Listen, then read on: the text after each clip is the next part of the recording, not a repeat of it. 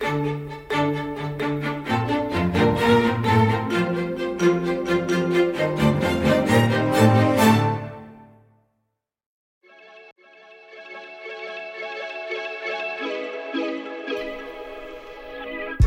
d'hab, distributeur d'anecdotes bancaires par BNP Paribas. C'est le podcast qui vous livre les coulisses et les histoires insolites de la banque. Ces moments qui font la singularité et la culture d'un groupe de deux siècles d'existence, à consommer partout et à tout moment.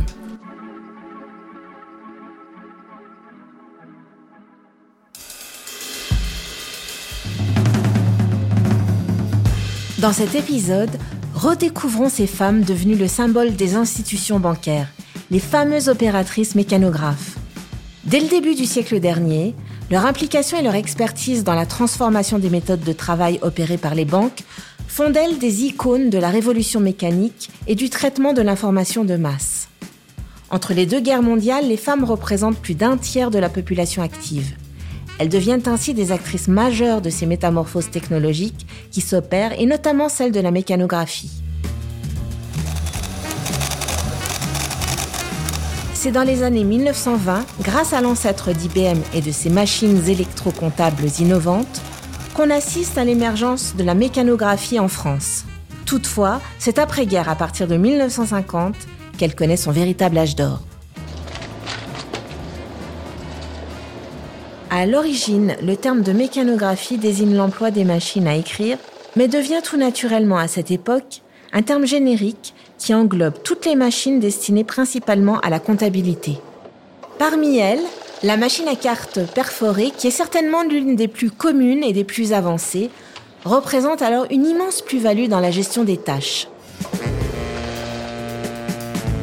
Il s'agit d'un support de mémoire réutilisable pour calculer chaque mois la paye du personnel ou pour conserver par exemple les données invariables de chaque client en vue des relevés de compte. Elle permet également d'automatiser des suites d'opérations élémentaires.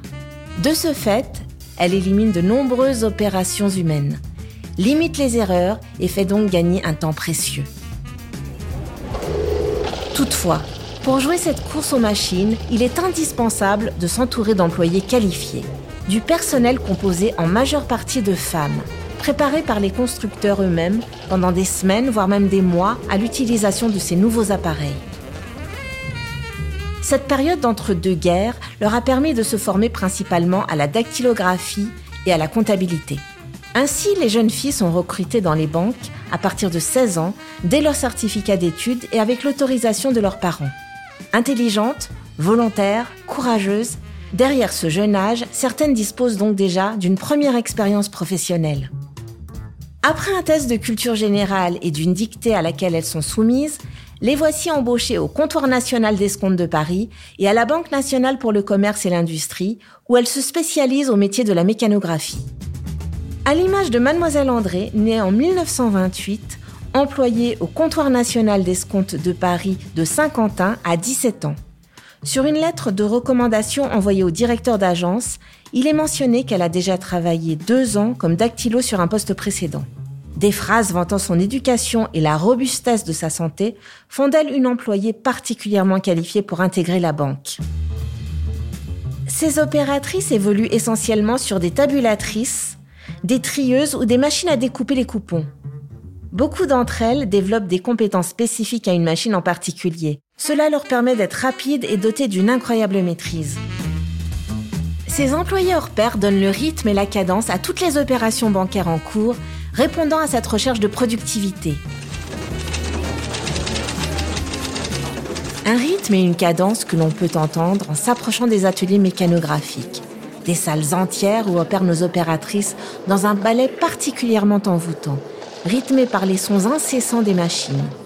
Tout est orchestré à la perfection par ces virtuoses. C'est d'ailleurs en Bretagne, au centre d'archives historiques de BNP Paribas, que sont conservés une partie de ces engins emblématiques sur lesquels elles ont travaillé.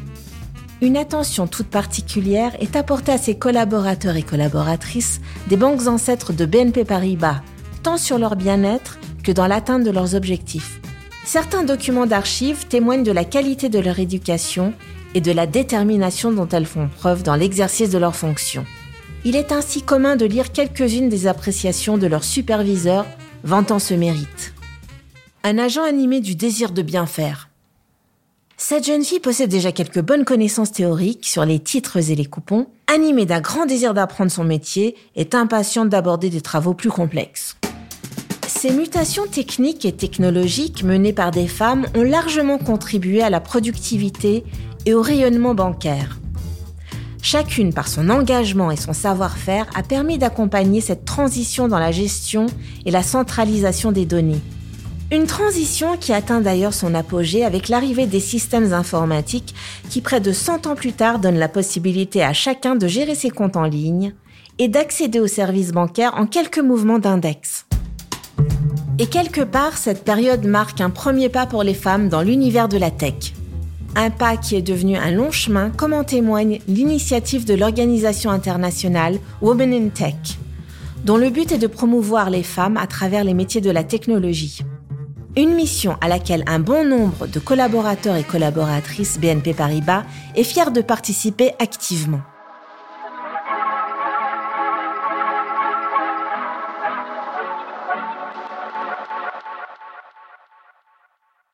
C'était comme d'hab, distributeur d'anecdotes bancaires. On se retrouve très bientôt pour de nouveaux petits savoirs autour de l'histoire de BNP Paribas.